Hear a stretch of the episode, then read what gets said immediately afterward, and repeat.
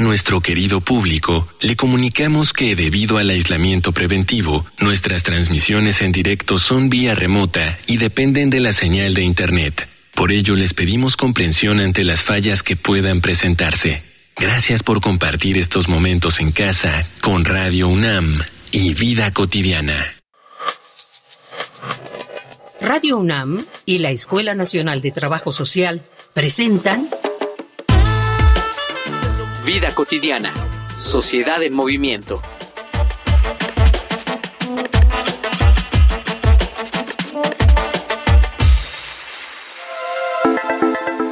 Hasta hace algunas décadas, la labor de ser padre se limitaba a la manutención de la familia y a proteger el hogar, lo que sea que esto signifique.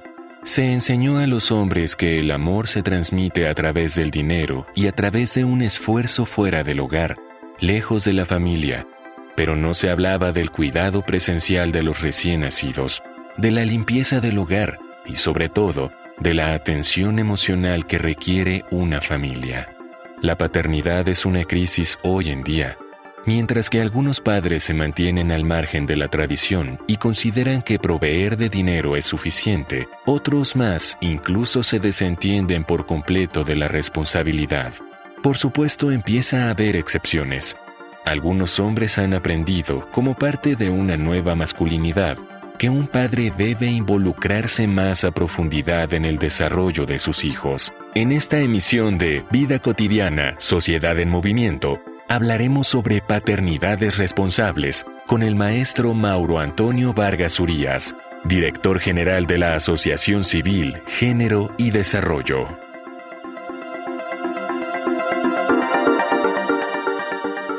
Bienvenidas, bienvenidos. Soy Ángeles Casillas, como siempre agradeciendo que sintonicen Vida cotidiana, Sociedad en Movimiento. Hoy vamos a platicar de un tema muy importante, ¿no? A propósito de la gente que nos está escuchando, vamos a platicar de paternidades responsables. Este tema que, en el cual tenemos que seguir reflexionando, analizando y contemplando pues todas sus implicaciones. Quédense con nosotros, de ello vamos a platicar, pero antes, por favor, anoten las diferentes formas de comunicación o las redes oficiales de la Escuela Nacional de Trabajo Social.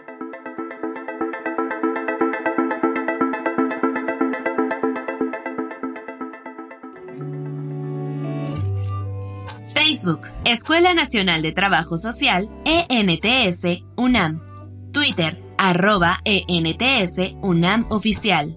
Instagram, ENTS, UNAM Oficial. Me da muchísimo gusto recibir a un invitado ya consentido de nuestro programa, con quien nos estamos enlazando de manera virtual, maestro Mauro Vargas. Muy bonita tarde. Gracias nuevamente por estar con nosotros. Muchas gracias Ángeles. Yo también estoy muy agradecido contigo y muy contento de poder dialogar, en este caso contigo y con tu audiencia. Sí, vamos a seguir reflexionando. ¿Y, te parece si iniciamos con, la base, digamos, de casi siempre en nuestro programa? Es empezar como a, a conceptualizar. Las personas que nos escuchan, tú sabes que son universitarios, pero también personas, ¿no? De la vida cotidiana.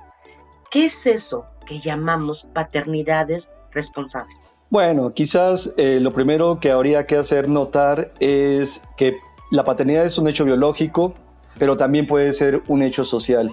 Es decir, papás somos quienes concebimos y traemos al mundo a nuevos seres, nuevos seres humanos que van a encaminar su vida y para las cuales debo estar yo en un ejercicio de responsabilidad activa, pues preparado o con la disposición para iniciar esa aventura que es paternar, que es criar.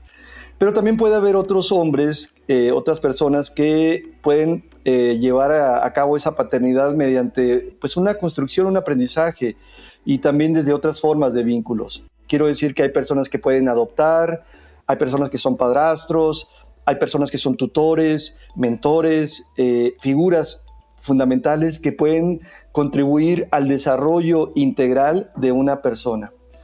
La paternidad en sí es una relación que los hombres establecemos con hijas e hijos en el marco de, esa, de una práctica, pues yo diría que es compleja, porque está eh, vinculada a varios factores. Por ejemplo, todo lo que tiene que ver con crianza, cuidados, guía, manutención, es decir, proveeduría, y pues factores que tienen que ver con el ámbito donde se es papá eh, y donde se puede llevar a cabo tal efecto. Entonces es, es una experiencia compleja que eh, pues requiere de una responsabilidad activa, permanente y que eh, está en el mundo en una forma en la que va evolucionando tanto en su forma, en, la forma en que se concibe la idea de ser papá, pero también en el plano de cada relación, la manera en que va, cambiando mi manera de ser papá con mi hija o mi hijo, eh, también conforme van pasando el tiempo y vamos creciendo y, ya no es lo mismo ser un papá de una bebé a ser papá de un adolescente o de una joven o de una mujer adulta o de un, lo mismo con un hombre, ¿no? Eh, pues ambos vamos cambiando y vamos resignificando lo que implica este vínculo. Por lo mismo que te, digo, es, una relación pues siempre compleja y permanente mientras estemos en el mundo ambas partes. Y, fíjate de esto que nos comentabas de la parte de, cómo ha evolucionado ¿no? estos papeles. Mito realidad, tú, tú, nos comentas como, como experto, ¿no? Se dice por ahí, o la sociedad dice por ahí, que es más marcado en los hombres este como rehusarse a tomar un, papel en el cuidado, en la crianza de las y de los hijos. Se rehusan por una posición, digamos, machista o patriarcal, o porque no han desarrollado, no les enseñaron eh, eh, las estrategias o habilidades para hacerlo. Fíjate que es una, que, es una pregunta muy interesante y muy compleja también de, eh, de contestar en una forma única. Entonces tendré que hacer acopio de como de varias líneas para que puedan para poder hacer comprender esta situación. Yo percibo que en México, por lo menos, sí hay mucho mucho papá ausente, digamos, por lo menos de manera eh, presencial. Es decir, tuve mi hija, mi hijo, estuvimos ahí un buen tiempo, pero luego nos, nos separamos y me fui y parece que me divorcié de todos. ¿no? de la pareja, pero también de mis hijos. ¿Qué es lo que va ocurriendo en, el, en, el mundo, en, esta vida social? Ocurre que de repente a mí no se me fomentó la empatía, a mí como hombre, eh, y hablo en general. Entonces, si no aprendí a acompañar ciertos procesos, a mí no me acompañaron, no me guiaron, no, no estuvieron ahí de una forma tierna, amorosa, en esa figura paterna, es, es complejo construirla, digamos que de la nada. Tengo que aprender a hacerlo y a veces no sé y no, y no encuentro cómo. La otra es que puede haber, aunque sí quiera y avance en esos procesos, miedo como a una presión social que se burle de mí. Es decir, ay, si oye, ya eh, puedo ser un papá tierno, amoroso, responsable y dedicado, pero pues mis pares, mis amigos, a veces mi propia familia, mi mamá, mi suegra, mi hermana o, mi hermano, etcétera, se pueden empezar a como a cuestionar, oye, pero ¿por qué estás ahí? ¿Que, no, que tu pareja que no se hace cargo de tus hijas o hijos? ¿Por qué tú? Y, en muchos casos es una convicción y, y, suele ser un acuerdo de la pareja que ambos estemos dedicados, pero viene la presión social que a veces no sabemos muy bien cómo confrontar o cómo trascender. De repente también puede haber en otros casos la dificultad de una parte, de, la otra parte de la pareja, o sea, ellas fundamentalmente, que no están tan dispuestas a soltar ese territorio que consideran biológico y natural de ellas, la crianza, y no saben cómo compartirlo. Entonces, cuando yo me decido estar ahí, de repente todo lo que hago parece que está mal. Y entonces en esa disposición me voy frustrando porque pues no te gusta cómo arrullo, no te gusta cómo, la, cómo cambio a la bebé o al bebé, o cómo estoy, o te parece que soy muy brusco, o que, o que soy muy, eh, no sé, hay vienen señalamientos que de repente pues generan confrontaciones en la pareja que también van limitando a la larga mi estar con, mi, con mis hijos. Aunque en este caso siempre digo, perdón, eso, la, decisión final siempre va a ser mía o, de cada hombre, ¿no? El estar ahí. Y finalmente, aunque no es lo, no, es lo único, eh, otro factor que, colocaría es el del contexto. Dificultades, por ejemplo, en el ámbito legal que permitan que los centros de trabajo eh, permitan a la vez eh, que yo me haga cargo de la corresponsabilidad de la crianza y cuidado de mis hijos. Puede ser que yo tenga toda la disposición también y la pareja esté de acuerdo, pero que en el trabajo no me permitan. Eh, por ejemplo, cuando mi hija se enferma de calentura o tiene temperatura, etcétera, que no me permitan dejar mis labores porque en, el, en la mente tradicional de muchas personas en el trabajo, de, quienes son autoridades o jefes, muchas veces es, pues bueno, ¿y qué? ¿No tienes pareja que la cuide ella? O que, que, eh, entonces, eso se dificulta. Y si no hay un marco normativo, una política institucional que me permita ese tipo de eh, beneficios, pues tengo la dificultad de no poder cumplir con esta responsabilidad que yo sí quiero, pero que no, que se me dificulta. Entonces, como les decía, son varios factores que, intervienen para dificultar eh, el, que muchos hombres se puedan insertar de una manera eh, permanente y, comprometida en el tiempo con lo que es la paternidad o el paternaje. Muy completa, muy completa tu respuesta. Vamos a cerrar este primer bloque, ¿no?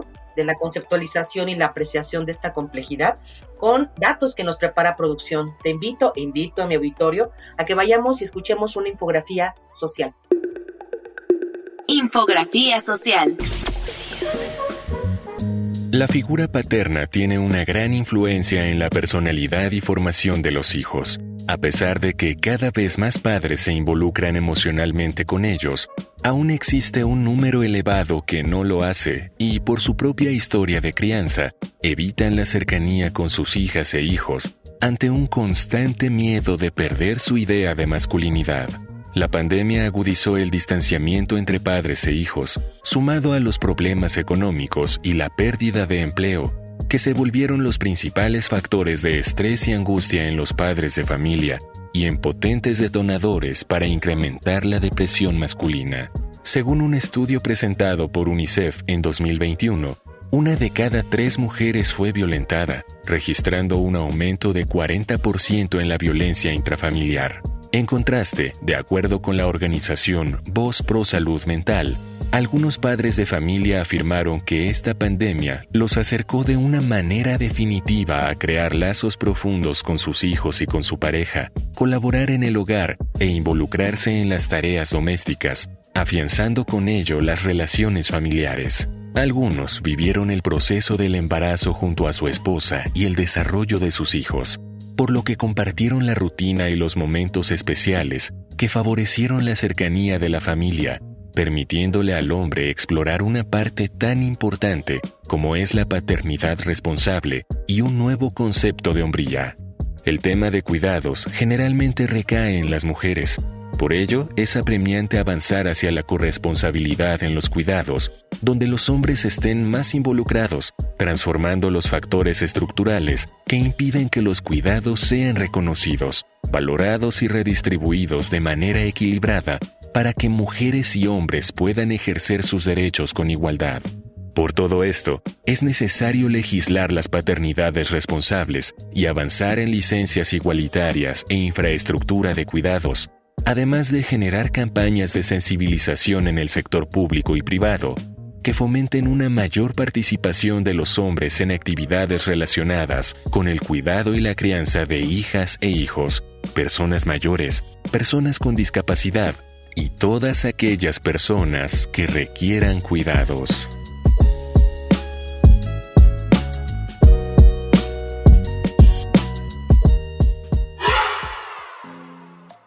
Fíjate, fíjate, Mauro, que antes de, la infografía de estos datos, tú comentabas a propósito de la escasez de la normatividad, de una política adecuada. ¿Cuál crees que sería el principal reto en, esta materia? A mí se me preocupa mucho esta parte de, no, de que no se tenga por, por igual los, los apoyos, las directrices, para que una política verdaderamente esté encaminada, una política pública encaminada a generar estas paternidades responsables. Pues creo que los desafíos son grandes, eh, Ángeles.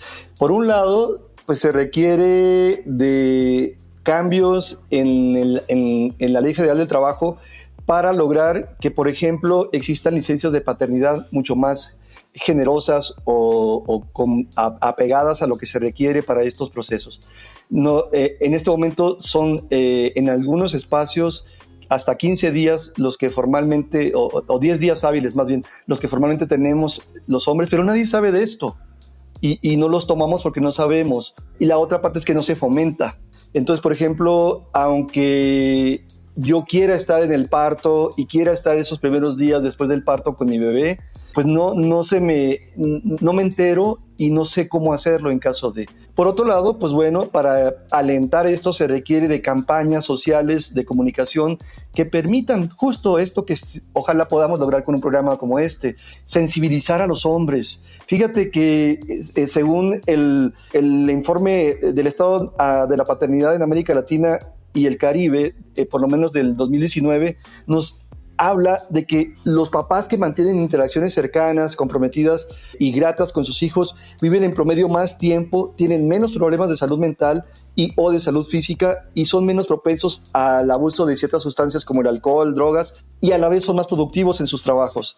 Entonces, esto te lleva a ser más feliz. Parece que es una ah, idea muy simple o muy mágica, pero la verdad es que no el, estar bien en mi casa con mis niñas y, niños y mi pareja, por supuesto que me puede llevar a dinámicas de socialización mucho más amables y gentiles que pueden, que me llevan también a una mayor productividad y alcances.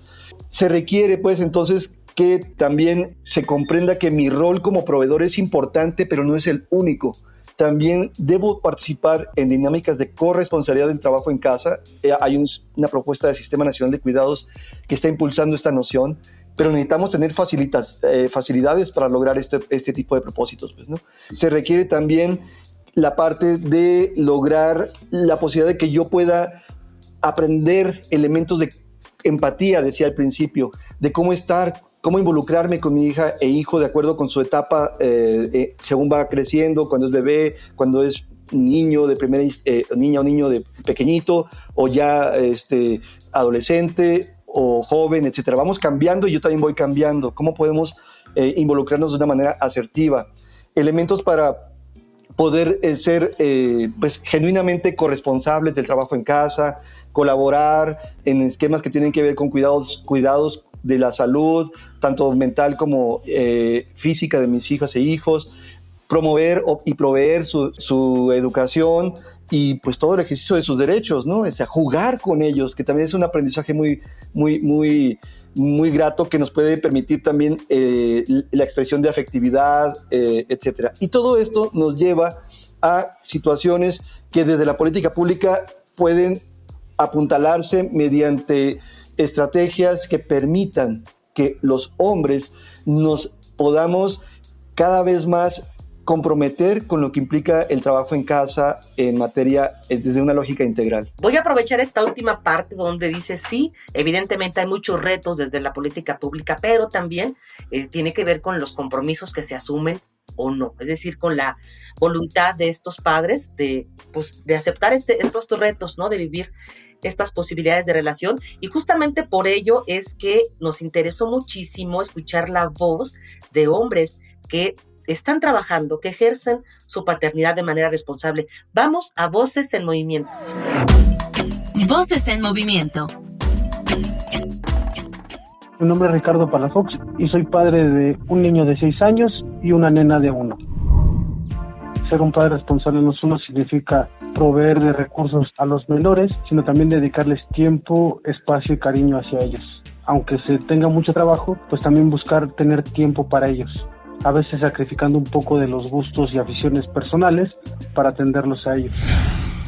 Sí, sí se debería de buscar un poco más de, equidad, ya que también de su parte como mujeres, pues merecen su espacio, merecen su tiempo, y no, no ejercer ese machismo de decir, bueno, como ella es la mujer, pues ella se queda con los hijos. No, al final de cuentas también están en todo su derecho de decir, bueno, sabes que yo voy a trabajar y, y tú te puedes hacer cargo de los niños o si ambos trabajamos, ambos nos hacemos cargo de los niños y nos hacemos cargo de las responsabilidades del hogar, llámese limpieza, llámese alimentación, obligaciones hacia la escuela, hacia las actividades lúdicas que tienen los menores. O sea, en realidad me parece el concepto correcto de paternidad responsable.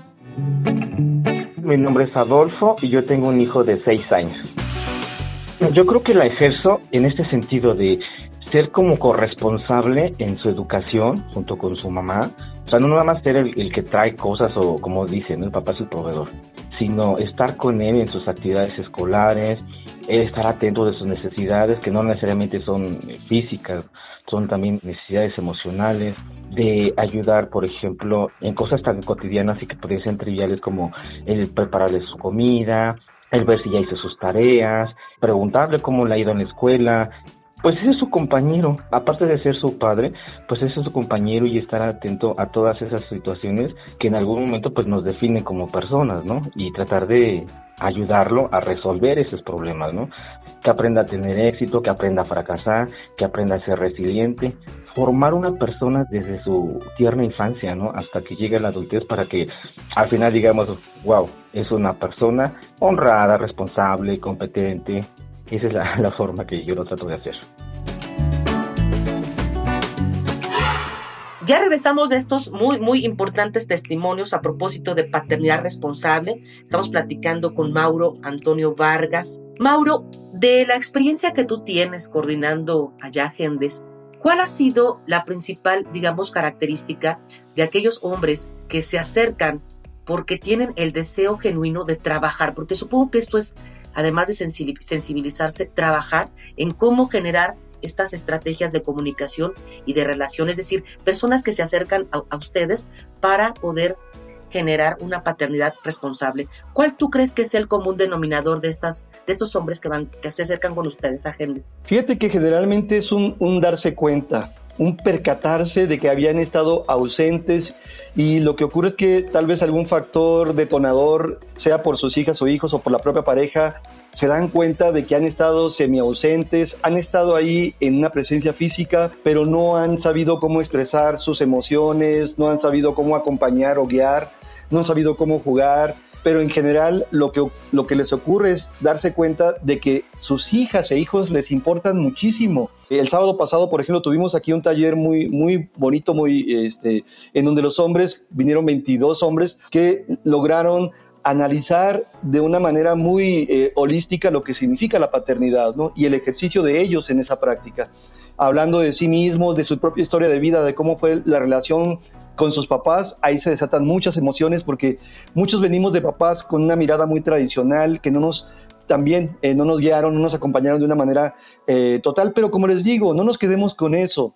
Yo puedo tomar una decisión, independientemente de que se activen políticas públicas importantes que son necesarias, el cambio personal lo puedo activar a partir de hoy, ya.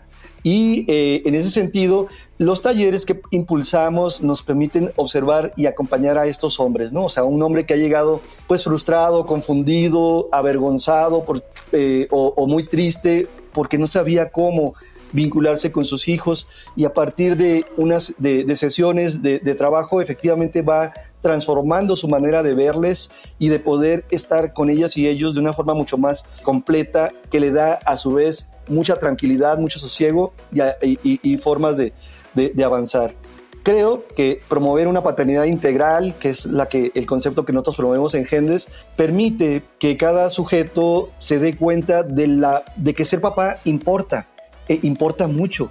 Y lo podemos hacer eh, promoviendo campañas que, digamos, cambien estereotipos o que contribuyan a ver elementos sobre qué es lo que puedo cambiar y cómo hacerlo, talleres donde puedes venir a expresarte y a vivenciar eh, pues muchos aspectos que son necesarios, esta parte de cómo te fue con, tu familia de origen, que, cómo sientes que te ven tus hijos y qué es lo que puedes ofrecerles eh, en una forma de vincularte de una manera más, mucho más integral, mucho más holística en el sentido de, de la comunicación y los afectos. Y pues bueno, también hacemos uso de nuestras herramientas digitales, todo lo que tiene que ver con redes sociales, desde nuestra página electrónica, nuestro Twitter, nuestro Facebook, eh, nuestro Instagram eh, para dar y, dar a conocer estos elementos que permitan un cambio de postura, pues eh, ya, como les digo, el trabajo además es permanente. Puedo ser un papá diferente a partir de ahora hasta el día en que termine de estar en el mundo. y cuando digo diferente es hacia construcciones positivas, constructivas, gratas para, para poder avanzar. Mira, Mauro, creo que muchas personas que están escuchando el programa, de eso te puedo, te puedo garantizar, quisiéramos que varias de las figuras paternas que conocemos o, con las que nos relacionamos tuvieran esta posibilidad que, ofrece Gendes. Por eso no quiero dejar pasar la oportunidad, de verdad, no importa que nos llevemos un tiempo, pero sí, por favor, de manera detallada sus formas de comunicación, sus redes sociales, compártenlas, hay una página completita, no la dices, hay un teléfono, adelante, ¿no? Me interesa muchísimo que la gente pueda tener, así es que preparen su, su, su pluma, su lápiz y algún lugar donde anotar, vale, vale la pena. Claro que sí, con mucho gusto, Ángeles. Nuestra línea telefónica se llama Línea Gendes y puedes llamar al 55 47 57 92 88. 55 47 57 92 88. Tenemos una página electrónica que es la www.gendes.org.mx www.gendes.org.mx y tanto en Instagram como en Facebook y otras redes estamos como arroba gendesac, arroba gendesac. Constantemente estamos subiendo ahí información que puede ser útil para, para los compañeros que nos estén eh, haciendo el favor de escuchar hoy. Cualquier hombre que quiera cambiar, yo te puedo decir, eh, yo compañero, amigo, eh, pues que el cambio empieza por ti, que es para siempre mientras estés en este espacio. No te vas a graduar de nada, pero siempre es muy grato en cada día constatar tus avances. Hay que aprender a individuarse, singularizarse de los mandatos sociales, de los mandatos machistas, para poder disfrutar y lograr una forma mucho más completa de compartir ese espacio vital en, eh, que has contribuido a crear, que es tu hogar, y desde ahí, pues, un, espacio sano, grato para tu pareja, para tus hijos e hijas y para ti mismo. Eh, finalmente, te lo mereces, pero hay que construirlo diario. Pues Mauro, excelente cierre de, de, programa, el que tú nos compartas estas formas de contacto Miren, lo está diciendo alguien con experiencia donde pues hay datos que demuestran que pues el hombre que se, que se da la oportunidad de ejercer esta paternidad tiene muchos beneficios, ya lo decías tú, en su salud física, mental, en la productividad laboral, en todas las esferas en las que se desenvuelve. Entonces, creo que vale, vale la pena el que puedan apostar a hacer uso de todos estos servicios que ofrece Gendes y de los beneficios como siempre, Mauro, muy agradecida al que hayas compartido con nosotros. Siempre es un cierre muy, muy, para mí con mucha satisfacción por lo que pueden aportar, por lo que ofrecen. Gracias a nombre de la escuela, el que hayas estado con nosotros. Acompáñame, por favor, como siempre, agradecer a quienes hacen posible nuestro programa. Atrás de nosotros hay muchas personas que elaboran para que ustedes pasen esta media hora, ¿no? Con, con esta información tan productiva. Nuestra productora Ivonne Gallardo, la información que prepara Carolina Cortés, Carla Angélica Tobar, la coordinación de la maestra Roxana Medina. Quiero agradecer también a todas las personas que nos sintonizan, que nos hacen propuestas de temáticas que abordamos en nuestro programa y que estoy segura que también nos van a sintonizar el siguiente viernes. Yo soy Ángeles Casillas, me despido deseándoles un excelente fin de semana. Vida cotidiana, sociedad en movimiento es una coproducción entre Radio UNAM y la Escuela Nacional de Trabajo Social.